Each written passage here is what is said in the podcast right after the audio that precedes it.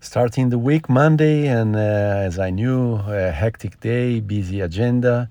So that's why it was good to take a break in the weekend and uh, rest and recharge the batteries. Um, but the thing is also talking to my doctor today.